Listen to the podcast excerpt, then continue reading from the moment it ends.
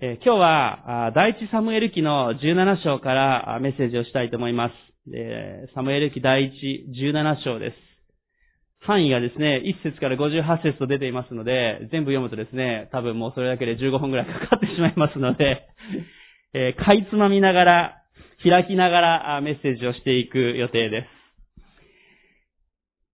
あの、ダビデについてのメッセージになりますけれども、ま、ダビデについてですと、いろんなこと皆さんも思い浮かべると思います。あの、ダビデ王様、えー、あの、詩篇の歌もそうですし、聖書の中でダビデが出てくるシーン、たくさん思い浮かぶと思います。しかしその中でも特に、えー今日のこのサムエル記第一17章というのは、あの、ダビデとゴリアテの戦いのところです。皆さんもよくご存知で、特に教会でこう育った子供さん、えユースの皆さんとかですとね、えー小さい時からダビデとゴリアテの話はですね、やっぱりあの、ちょっと一つのクライマックスで、えーちょっと先生たちも話しやすいというかですね、力が入るというか、えっ、と、本当にイメージしやすい、え思い出しやすいお話じゃないかなと思います。えでもまあ、あの、ただ単にあの、子供にいいお話というだけじゃなくて、私たち、一人一人、大人になっても、このダビデとゴリアテの話は、私たちにたくさんのことを教えてくれます。え期待して今日行きたいなということを思っています。私たちの、どうでしょう、生活の中で、まあ、ゴリアテみたいなですね、敵がバーンとやってくるってことは、まあ、なかなかその面と向かってそういう風にやってくるってことは、まあ、なかなかないないにしてもですね、まるでこう、ゴリアテのように、問題がやってくるということが、ああり得ます。えーいや、安心で平和だなと思ってたら突然、大きな問題が家族や仕事でやってきたり、病がやってくることもあります。えー様々な戦いが私たちにやってきます。まあ先ほどからちょっと言ってるこのコロナのことも、私たち全員にやってきている問題でもあります。この一年ですと、このね、ええ円がですね、こんだけ、えー大変な、まあ、暴落というかなんというか、これだけ円が弱くなるとですね、大変だなということを思います。物価のこととかね、えーまあそれは本当に会社の経営であったり、えー一人一人の生活にも厳しい面があるなということも思います。えーまた、家族であったり、えー地域にあっても様々な問題っていうのが私たちの中でやってきます。えまるでこの、ダビデが戦ったゴリアテがイスラエルのためにやってきたように、私たちの前に問題がやってくることがあります。しかしその時に私たちがどのように立ち向かっていくべきなのか、どのように勝利していくのか、ダビデの姿から今日見ていきたい、そのように思います。一言お祈りします。愛する天の神様、感謝します。今日、このようにして共に礼拝してあげることができることを感謝します。主はあなたは、ダビデを通して、私たちにあなたの勝利を見させてくださることを感謝します。ダビデがゴリアテに勝利したように、またイスラエルの民がそれによって勝利したように、今日も私たちは、一人一人それぞれ大なり小なり問題であったり、様々な課題を抱えています。また社会も、この時代も問題を抱えていますけれども、しかし、その中で私たちキリスト者が、クリスチャンが、どのようにダビデのように勝利していくか、どうぞあなたが教えてください。主あなたの勝利の行列にもうすでに私たちが加えられていることを感謝いたします。しかし同時に私たちが目に見える形で、それを見ていくことができますように、どうぞあなたが導いてください。感謝します。主イエスキリスの皆によってお祈りします。アメン。アメン。感謝します。このサムエル記第一の17章のところですけれども、このシーン、ここの箇所というのは、あまあ、17章の一節のところの最初を見るとですね、ペリシテ人は戦いのために軍隊を招集した、えーまあ、一節二節読みます。ユダの底に集まり、えーソコとアゼカの間にあるエフェスダビムに陣を敷いた。一方、サウルとイスラエル人は集まってエラの谷に陣を敷き、ペリシテ人に対する戦いの備えをした。えーまあ、その後3節ペリシテ人は向かい側の山の上に構え、イスラエル人は手前側の山の上に構えた。その間には谷があった。って書いてあるんですね。まあ、ペリシテ人とイスラエル、まあもう、旧敵というか、よく戦っていた、当時、敵国というか敵民族なわけです。非常にペリシテ人強かったわけですね。そして、割かしこう、サウル王様たち頑張ってこう、ペリシテ人をこう追い戻していたんですけども、えこの戦いのシーンというのは、割かしもエルサレムからも割かし近い場所ですね。えー、だいぶこの国の首都からだいぶ近いところまで敵が攻め込んできて、え山の向かい側でこう、対人しているというシーンになります。イスラエルの民にとっては非常に厳しい、え、戦いになっていました。というのは、ここで、このゴリアテという人物が出てくるわけです。えー、まあちょっとこの後の4節のところから、あもうさっと見ていきます。一人の代表戦士がペリシテ人の陣営から出てきた、その名はゴリアテ。ガテの生まれで、その背の高さは6キュビット半。ちなみにこれは286センチ。高いですね。今でもギネスブックに載りそうなぐらいの 身長だと思います。まあ当時すごく巨人の人たちのあの部族っていうかそういうのもありましたから、あまあ、ありえない身長ではなかったと思われます。えー、しかし非常に大きくて強い戦士であったわけですね。えー、五節、頭には聖堂の兜をかぶり、鱗、鱗とじの鎧をつけていた。胸当ての重さは聖堂で5000シェケル。まあ、ちなみにこれは57キロです。あの、戦国時代の、あのー、日本の武士の鎧がだいたい30キロなんですね。あれ結構重たいんですよ。30キロの、まあ、少し前の信長祭りもありましたけれども、まあ、30キロの鎧が日本の戦国時代なわけですけども、まあ、それよりはるかに重たいですね。57キロです。足には聖堂のすね当てをつけ、背には聖堂の投げ槍を追っていた。槍の絵は旗織りの巻棒のようであり、槍の穂先は鉄で600シェケルあった。盾持ちが彼の前を歩いていた。ゴリアテは突っ立ってイスラエル人の陣列に向かって叫んだ。何のためにお前らは出てきて戦いの備えをするのか。俺はペリシテ人、お前らはサウルの奴隷どもではないか。一人を選んで俺のところによこせ。俺と戦って俺を殺せるなら、お前たちは、俺たちはお前などの奴隷になる。だが俺が勝ってそいつを殺したら、お前らが俺たちの奴隷になって、俺たちに使えるのだ。そのペリシテ人は言った。今日この日、俺がイスラエルの陣を愚弄してやる。一人をよこせ。えー、一つ勝負をしようではないか。サウルと全イスラエルはペリシテ人の言葉に聞き、を聞き、気をくじかれて非常に恐れた。ね、えー、ここで、非常に力強い、まあ、ただ単に背が高いだけではなくて強い戦士がやってきたわけですね。先ほど言ったように、こんな57キロの聖堂の胸当て、胸当てだけでそれだけの重さですから、とんでもない、まあ、武装をして、それだけの強さを誇るものが出てきたわけですね。誰が見ても、ここで戦いに代表して出ていくとですね、えー、万が一負けてしまった時に自分の国が全部奴隷にならないといけないってことになったらどうしようとですね。とても勝てる相手ではない、えー、様々な思いがイスラエルの民にやってきました。12節を見ると、当時のサウル王様と全イスラエルはペリシテ人の言葉を聞き、記憶じかれて非常に恐れたですね。人間的に見ると勝てない相手。しかも自分が代表して戦うなんてとても言えない。誰かやってくれないかなと思うけれども、とても行く人はいない。多分ですね、イスラエルの民はできればサウル王様が言ってくれるといいだろうなと思ってたと思いますね。あの、サウル王様のことでね、記述を見るとですね、えー、他のイスラエルの民よりも肩より上一つ分、あの、背が高かったって書いてありますから、非常に良い戦士だったわけですよ。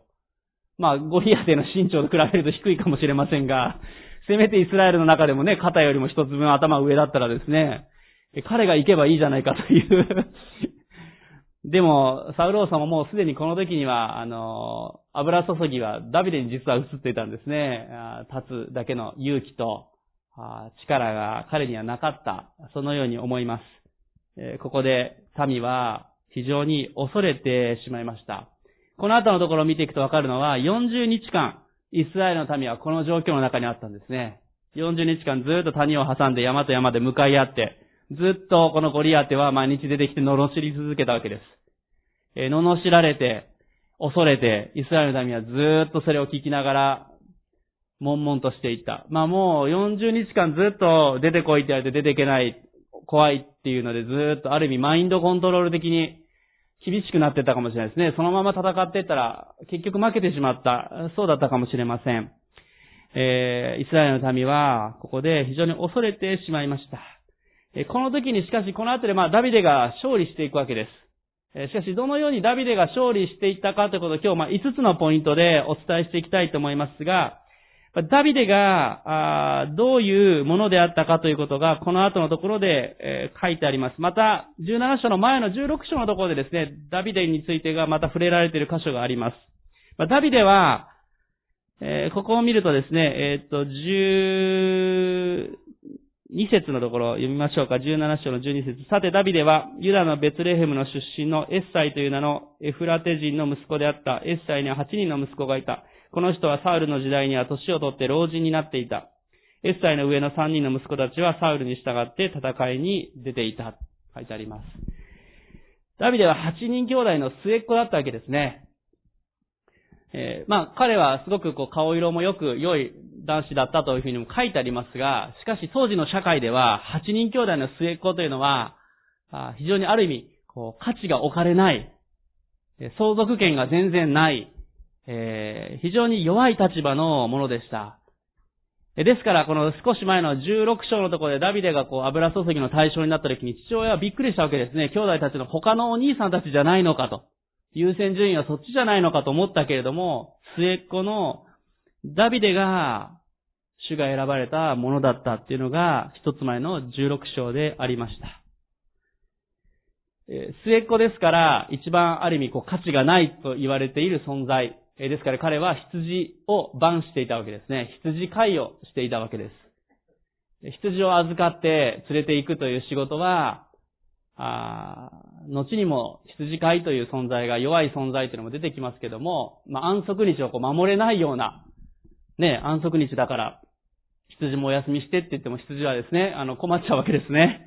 えー、餌をあげないといけないし、暖かい場所を用意しないといけないし、敵から、ね、盗賊であったり、えー、ライオンであったり、様々な敵から守らないといけないわけです。でもこの羊の番をダビデはずっとしていたわけで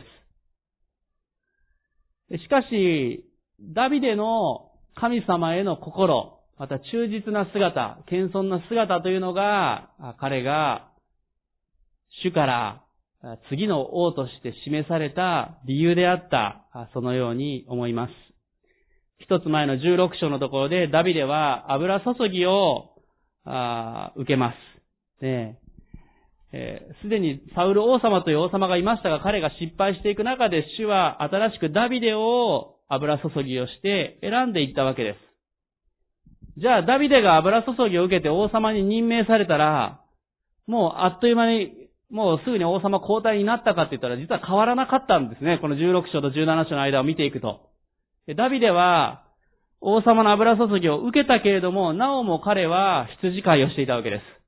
羊を飼い、そしてこの後のところを見ていくと、お兄さんたちにお食事を届けに行き、安否を確認する係を父親からもう申し渡されるわけです。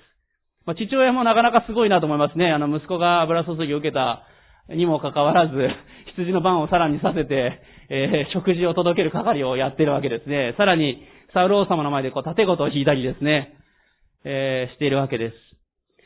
えー、しかし、ダビデの素晴らしいところは逆にそこにあるなってことも思います。自分は油注ぎを受けた王様に選ばれたものだ。だからもうみんな自分をね、あの、尊敬しろと。私に従えと。いうこともまあできたかもしれない。でもダビデはそれはしなかったわけです。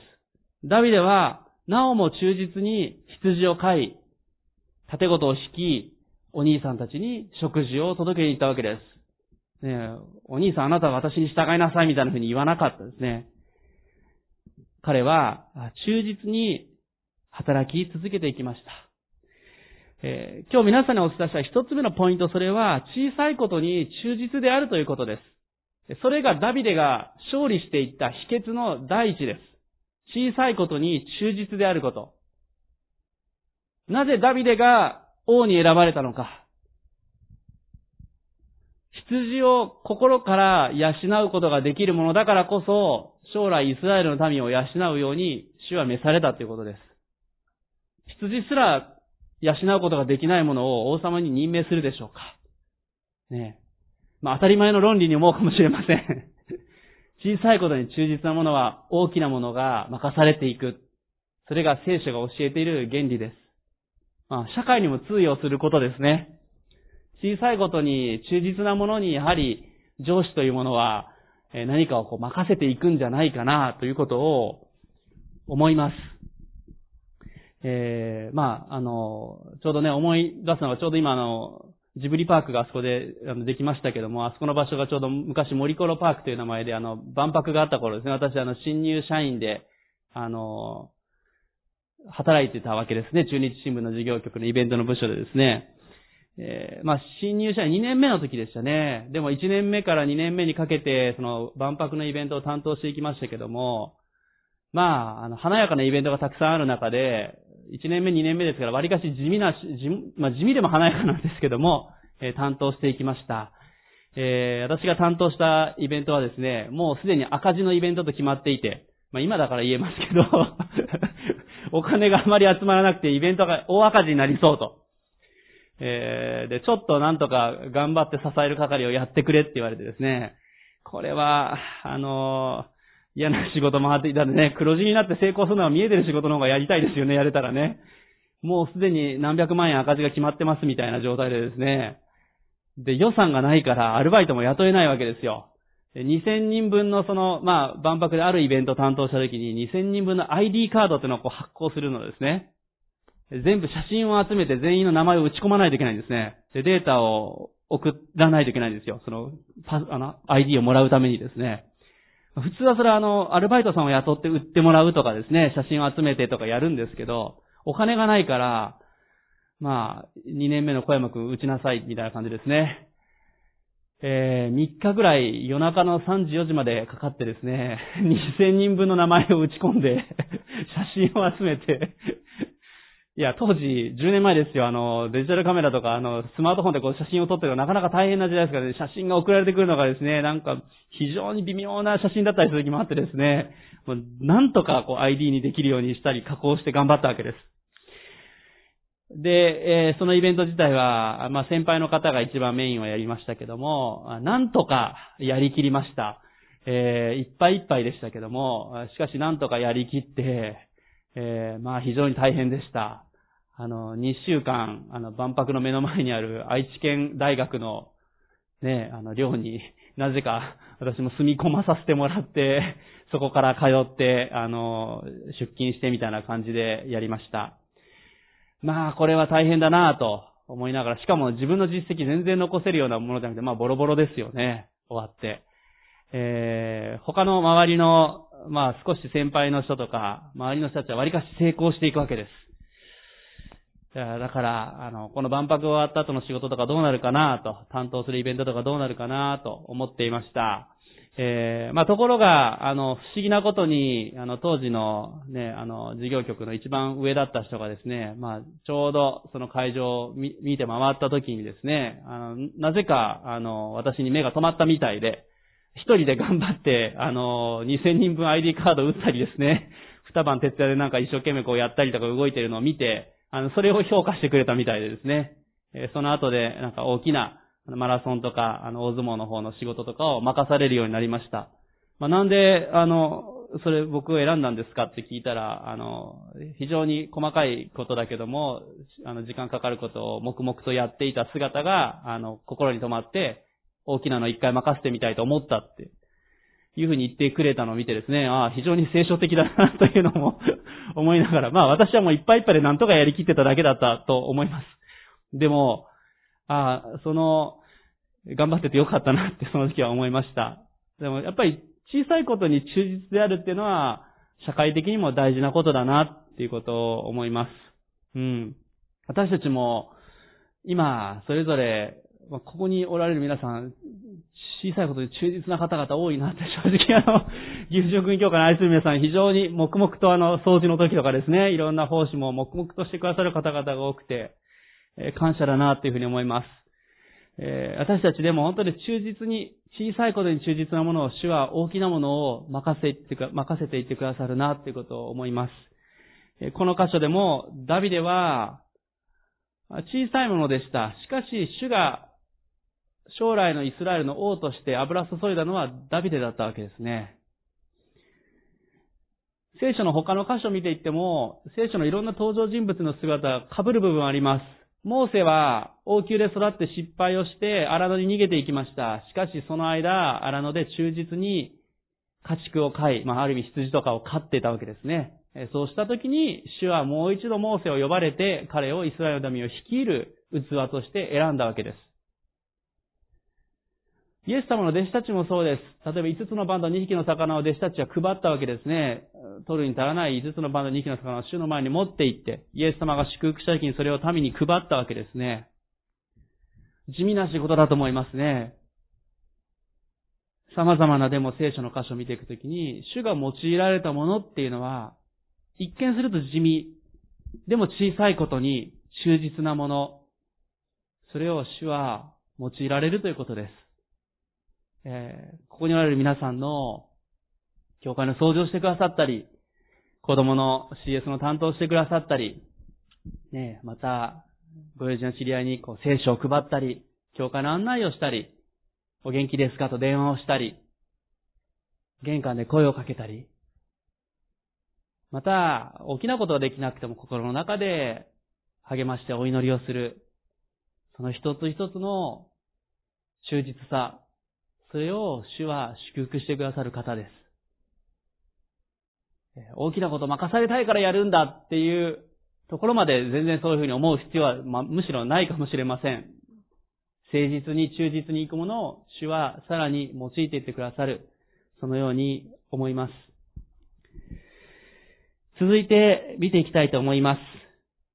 えー、この後でダビデは兄弟たちに、食事を届けに行き、兄弟の安否を確認しました。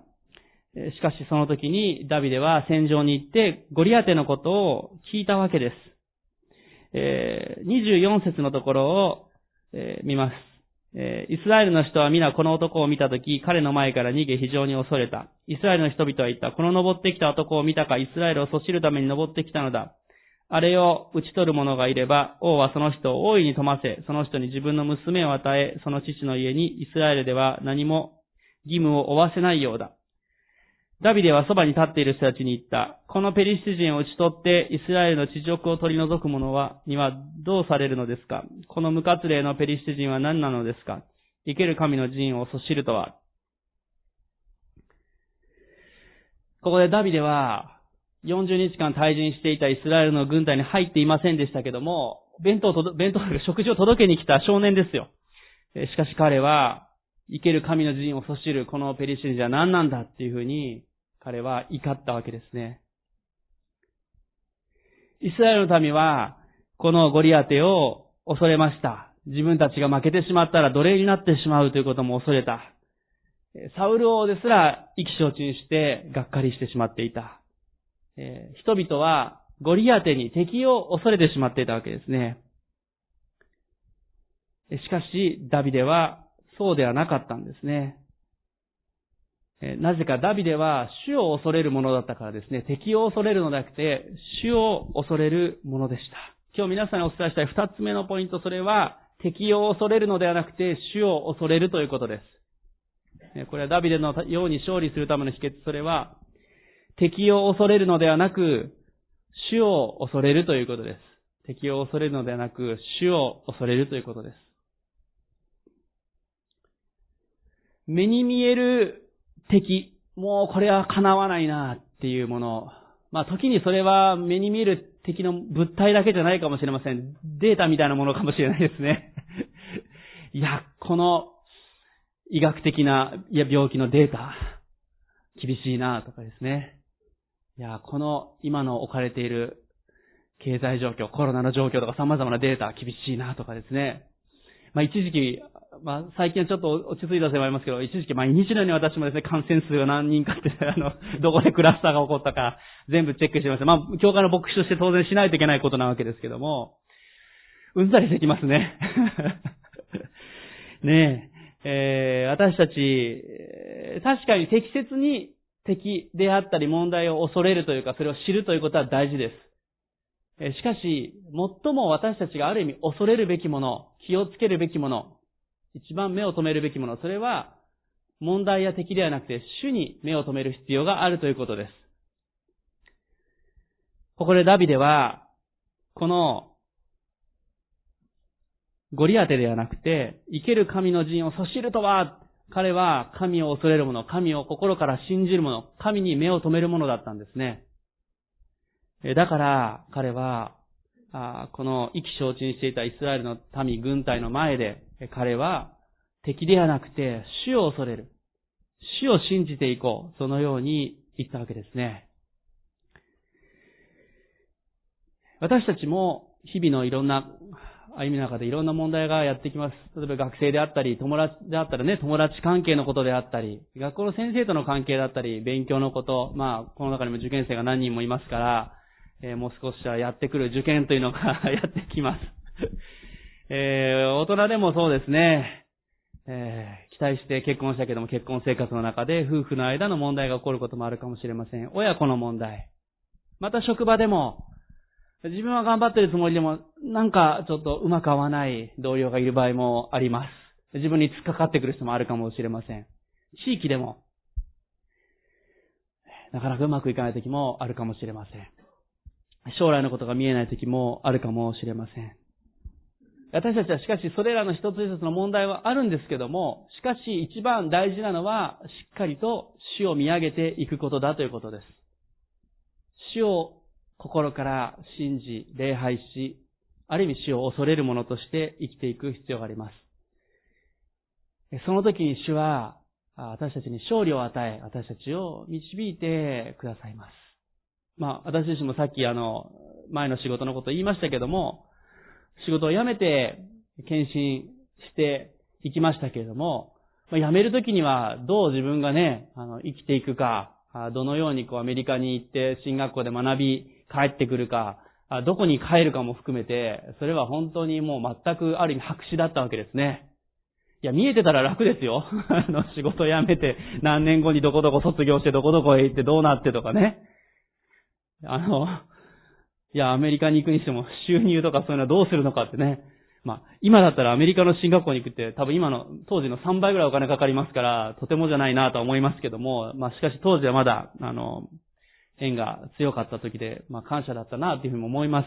えー、しかしそれはそれとしても、ね、仕事してたのが無収入になったり、子供も小さかったですし、将来のことなんか見えないわけですね。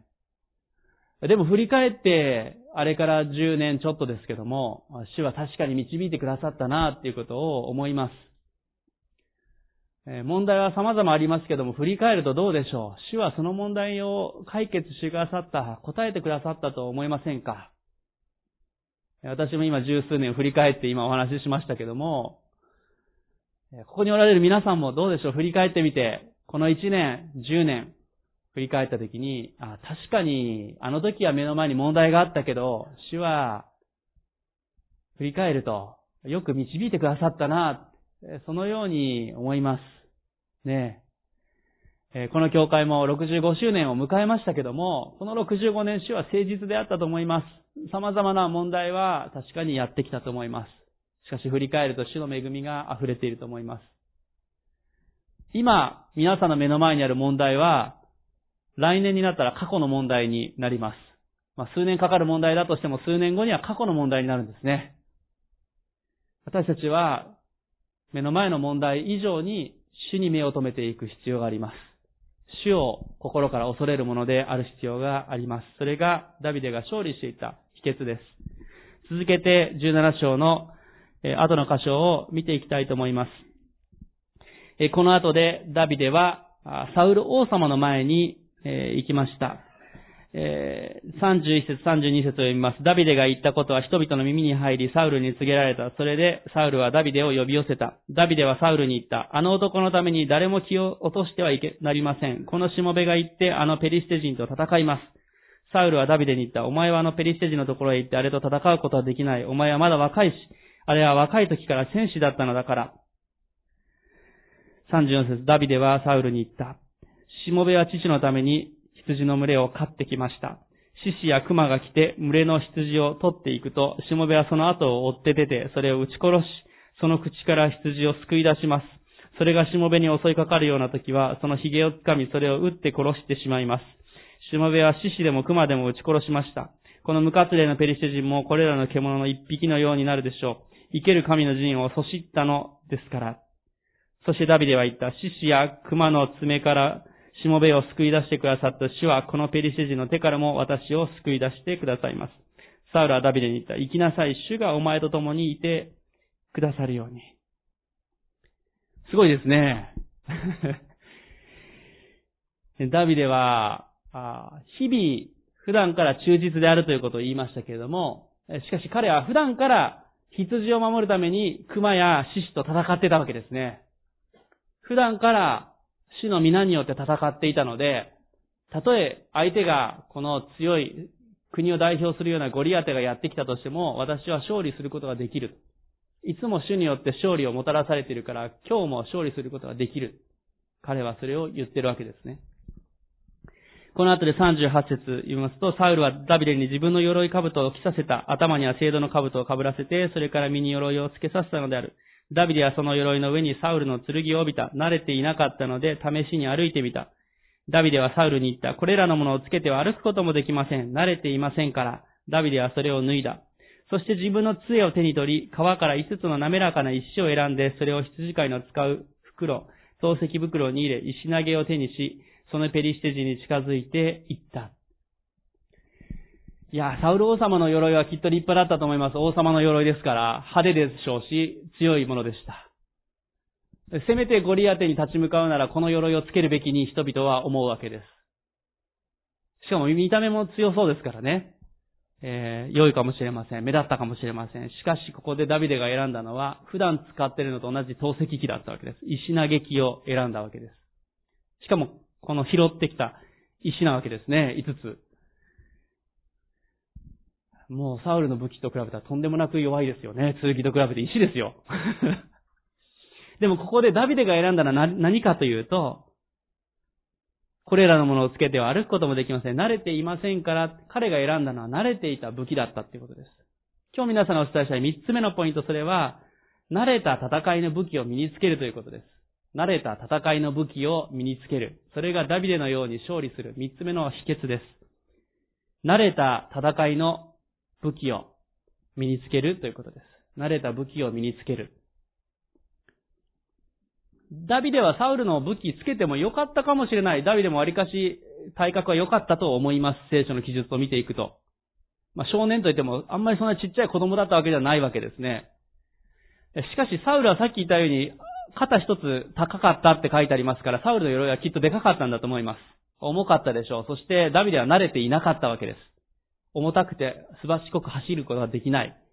だから走りながらこの石投げを投げれるように彼は全部それを脱いで、いつも慣れている武器を手に取ったわけです。ダビデはその慣れていた石投げでいつも熊であったり獅子と戦ってきたわけです。そしてそれで勝利をしてきたわけです。だからゴリアテと戦う時も、いつもと同じ石投げ、そして石を用意したわけですね。慣れた武器を身につける。実はこれが勝利の秘訣なんですね。慣れてないものでは戦うことができないということです。私たちにとって霊的な武具で考えていくときに、例えば大きな問題が急にやってきたときに、さあじゃあ今から頑張って2週間断食して祈ろうとかですね。えーやばいってこれから聖書をもう一生懸命一週間で全部一気に読み切ろうとかですね。もうメッセージいっぱい聞きまくろうとか、まあ、あの、大事な動機になる時もあります。でも突然それをしても大変だってことです。慣れている武器を身につけるということです。慣れている霊的な武具を私たちは身につけなければいけないということです。聖書は私たちに霊的な武具を身につけなさいってね、言ってますね。救いの兜をかぶりとかですね、御言葉の剣を持ちとか書いてありますね。突然慌てて、どっかに剣ないかなって、どっかにはないかなって探してですね。いや、悪くはないです。しかし普段から、御言葉の剣をしっかり握りなさい。普段から救いの兜をかぶりなさい。普段から霊的な部分を身につけなさい。それが聖書が教えていることです。普段から、どのように私たちは霊的な武具を身につけているでしょうか私たちにとって慣れている武器というのは、普段からの、ある意味こう、霊的な習慣、良い、そういう、あ主との歩みができているかどうかというところです。例えば断食であったら、別に何か問題があったら2週間断食するとかよりも、例えば1週間に1回1食断食して祈るとかですね。1ヶ月に1日そういう時を持つとか、普段からしていく大事なことだと思います。御言葉も日々読んでいって御言葉の剣をしっかり持っておくということです。剣はしっかりと磨いてなければいけません。普段からしっかりと武具を身につけないと、武具がどこにあるかわかんないなってなりながらですね、慌てて戦おうとしたら、それはもう戦えなくなっちゃいますね。普段からどのような武具を身につけているかということが大事です。それができていなければ、急に戦うことはできません。普段から祈り、御言葉を読み、デボーションをし、時に断食であったり、少しちょっと深く交わるリトリートのような時を持つとか、また、しっかりとこうして礼拝を共に日曜日に持っていく。それを普段からしていくときに、私たちは大きな問題がやってきたときも戦うことができるわけです。ダビデは日々あの石投げで、獅子や熊と戦ってきた。だから、ゴリアテがやってきたときも、この武具で立ち向かう、決めたわけです。今日私たちも、日々身につけている霊的な武具で戦っていくことができます。日々勝利していく中で大きな問題がやってきた時も、主にあって、その武具で勝利していくことができるわけです。突然、大きな武具をどっかから欲しいなとかですね。他の人がつけているサウルの鎧をつけようとしても、無理ですね。それをする必要はむしろないわけです。皆さんにとって、ダビデの石投げと5つの石は何でしょうか？毎日御言葉を一生読んでます。毎日詩篇を一遍読んでいます。それも十分石投げと石じゃないでしょうか。毎日朝10分祈ってます。15分祈ってます。いや、5分かもしれない。小さい石投げかもしれない。でもそれが武器ですよ。まあ、もう少し、それを深めていくといいと思います。でも思い返すと今自分には何もないなっていう方、今日からその武器を磨いていきましょう。それが私たちを力づけてくれるものになると思います。ね、今自分の武器は何かな？よくそれを思い返していただけたらというふうに思います。さあ、そして、ダビデは、この石投げを持って、ゴリアテに向かっていきます。41節から見ていきます。そのペリシテ人は盾持ちの前に出て、盾持ちを前に立て、ダビデの方にじりじりと進んできた。ペリシテ人はダビデに目を留めて、彼を見つめ、彼を下げすんだ。ダビデが血色の良い姿の美しい少年だったからである。ペリシテ人はダビデに言った。俺は犬か、杖を持って向かってくるとは。ペリシテ人は自分の神々によってダビデを呪った。ペリシテ人はダビデに言った。さあ来い、お前の肉を空の鳥や野の獣にくれてやろう。ダビデはペリシテ人に言った。お前は剣と槍と投げ槍を持って私に向かってくるが、私はお前がそしったイスラエルの先人の神、万軍の主の皆によってお前に立ち向かう。今日主はお前を私の手に渡される。私はお前を殺してお前の頭を胴体から離し、今日ペリシテ人の軍隊の軍勢の屍を空の鳥、地の獣に与えてやる。すべての国はイスラエルに神がおられることを知るだろう。ここに集まっているすべてのものも、剣や槍がなくても、主が救いをもたらすことを知るだろう。この戦いは主の戦いだ。主はお前たちを我々の手に渡される。今日の四つ目のポイントをお伝えします。それは、戦いを主の戦いとするということです。戦いを主の戦いとする。それが今日の四つ目のポイントです。戦いを主の戦いとするということです。ダビデは先ほどすでに読んだ箇所でもイスラエルの軍勢のことを生ける神の陣というふうに言いました。生ける神の軍勢なんだというふうに言いました。また45節を見ると、万軍の主の皆によって立ち向かうと言いました。そして47節を見ると、この戦いは主の戦いだっていうふうに彼は言いました。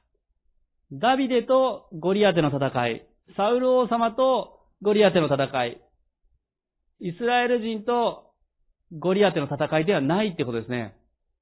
これは、主とゴリアテの戦いだ。主と敵の戦いなんだっていうふうにダビデは宣言しているわけです。私たちも先ほどから言っているようにいろんな問題がやってきますが、私と問題との戦いだったら、叶わないと思うかもしれません。私たちは力が弱いものです。私たちでは叶わないような敵がやってくることがあります。どう計算しても難しいなとかですね。あこの問題、この課題、いろんなことがあります。しかしもし、主とその問題、主と課題のことと戦うのであれば、どちらが勝つでしょう？まあ、主は全能なる方です。全知なる方です。主が語れるでしょう。主と問題の戦い、主と皆さん抱えている課題との戦いであれば、主が勝利されるわけです。私たちは時に自分が頑張らないと、自分が戦わないと、確かに戦うのは私たちである部分もあります。ダビデも自分が戦いましたから。しかし、これは主の戦いだと彼は宣言しました。もちろんそこには、これは主が命じている戦いだっていう自信があり、ここで自分が立たなければいけない。彼の油注ぎがそこにあったわけです。しかし私たちも、救われた者は私たちの内側に精霊様が入ってくださっています。私たちは精霊が豊かに油注がれたものです。私たちも主の霊によって立ち向かうことができます。私たちは主と敵との戦いの先陣に立つわけです。この戦いは主の戦いである。私たち自身が戦うけど主にちょっと助けてくださいっていうような戦いではないわけですね。そして戦って勝ったら自分が頑張りましたっていう戦いではないわけです。これは主の戦いであり、主が勝利をもたらしてくださる。主に栄光があるものである。その信仰がダビデにあったからこそ、主はダビデを通して勝利をもたらされました。私たちも自分の栄光や自分の成功、自分が頑張ろうではなくて、主の勝利を見させてください。そのような思いで進んでいくときに、私たちを通して主は勝利を見させてくださると思います。人間関係の問題、経済的な問題、また家族の救いの問題、それらのことに私たちは主の戦いとして勝利していきたいと思います。この地が主の皆によって勝ち取られていくのは、私たちが頑張るから、岐阜純君教会が力強いからではありません。私たちは弱いものかもしれません。しかし忠実であるならば、主は私たちを通して、主の戦いとして勝利を見させてくださると信じます。最後に、ここで、この後でダビデは、ゴリアテに勝利をしていきます。せっかくですから、48節から51節読みます。その時、このペそのペリシテ人はダビデの方に近づき始めた。ダビデは素早く戦場を走っていき、ペリシテ人に立ち向かった。ダビデは手を袋の中に入れて、石を一つ取り、石投げでそれを放って、ペリシテ人の額を打った。石は額に食い込み、彼はうつ伏せに地面に倒れた。ダビデは石投げと石一つで、このペリシテ人に勝ち、このペリシテ人を撃って彼を殺した。ダビデの手に剣はなかったが、ダビデは走って行って、ペリシテ人の上に立ち、彼の剣を奪って鞘から抜き、とどめを刺して首を跳ねた。ねえ。お前の頭を胴体から離しって言いながら剣を持ってなかったです、ダビデね。でも打ち倒して相手の剣で首を取ったっていうふうに書いてあります。石投げと石をいっぱい投げて、どれか当たるかなじゃなくてですね、石一つで仕留めたって言うんですね。普段から獣と戦うときにそのようにしていたように、彼は研ぎ澄まされたその武器を使ったわけですね。私たちが今日も与えられているこの御言葉という剣が目の前にあります。この御言葉の剣を研ぎ澄まされた一つの石のように戦える武器として私たちはする必要があると思います。問題がやってきたときに御言葉を宣言することが私たちできますね。しかしどこだったっけ？御言葉みたいな感じで じゃなくて、御言葉を頭に入れてないといけません。すぐに石一つがダビデの元から飛んでいったように、いや、私たち感謝ですよ。こうやって聖書があるし、今だとスマートフォンで聞くドラマ聖書も聞けるわけですよ。当時は、ね、あの、巻物で、こう、誰かこう読み上げないと聞けない。聖書を持ち歩けない。今でも世界でも聖書を持ち歩けない人たちもあるわけですよ。私たち感謝なことにこうして手元にあります。目の前に剣がしっかりあるのに、身につけてないではいけないわけですね。いざ、一つの石が石投げから飛んでいったように、私たちはしっかりと身につけなければいけません。できるのにしないではなくて、できるときにしていかなければいけないと思います。今日最後5つ目のポイントをお伝えします。それは、キリストの勝利を覚えて、勝利を覚えて宣言するということを最後お伝えしたいと思います。キリストの勝利を覚えて宣言する。それが今日の最後の5つ目のポイントです。キリストの勝利を覚えて宣言する。キリストの勝利を覚えて宣言するってことです。ダビデは、この戦いは死の戦いだって。彼はもう勝利を全く疑ってないですね。誰がこの生ける神の陣に立ち向かうことができるようになって私は勝利することができると彼は確信を持っていたわけですね。それは主が必ず語れるからってことです。もちろんこの時代はイエス・キリストがまだ地上に来られる前です。しかしこのダビデの子孫としてイエス・キリストは来られたんですね。何か挟んでいただいて、まあ最後になりますけど、第一コリントの15章の57節58節を読みたいと思います。第一コリント15章の57節、58節。第一コリント15章の57節と58節です。新約聖書、コリント人への手紙第一15章の57節と58節です。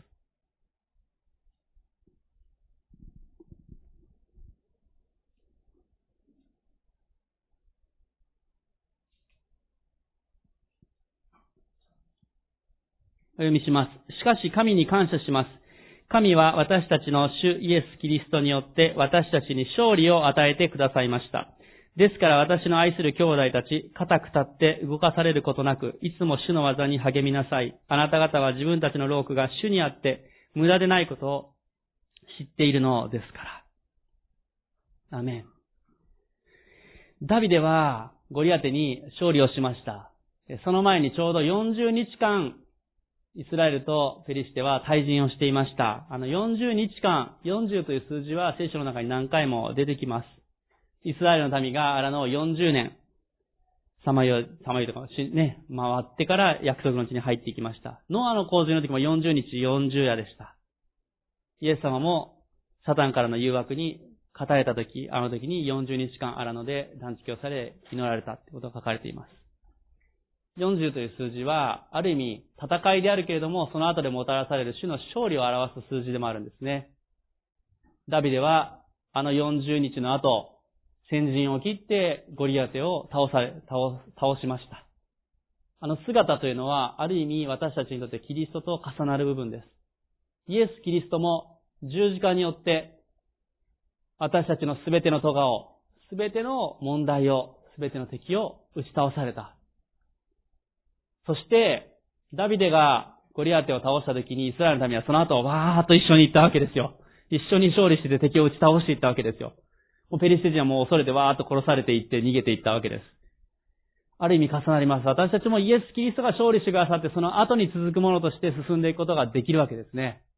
もうイエス・キリストが勝利されたっていうふうにここにも書いてあります。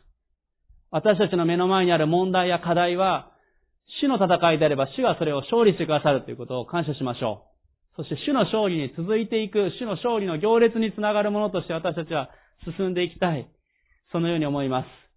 私たちの目の前にある課題問題がどのような問題か私はわかりません。皆さん一人一人のね。でも、その問題がもし主の戦いでしっかりあり、そして、主が共に戦ってくださるなら、私たちはもうすでに勝利しているということです。先ほど10年を振り返ったら、あ、過去の問題か、もう終わって感謝だなっていうのはたくさんあるんじゃないでしょうか。癒された病もあったでしょう。解決した問題もあったと思います。すでに主は勝利してくださった。同じようにこれから先の課題も主は勝利してくださいます。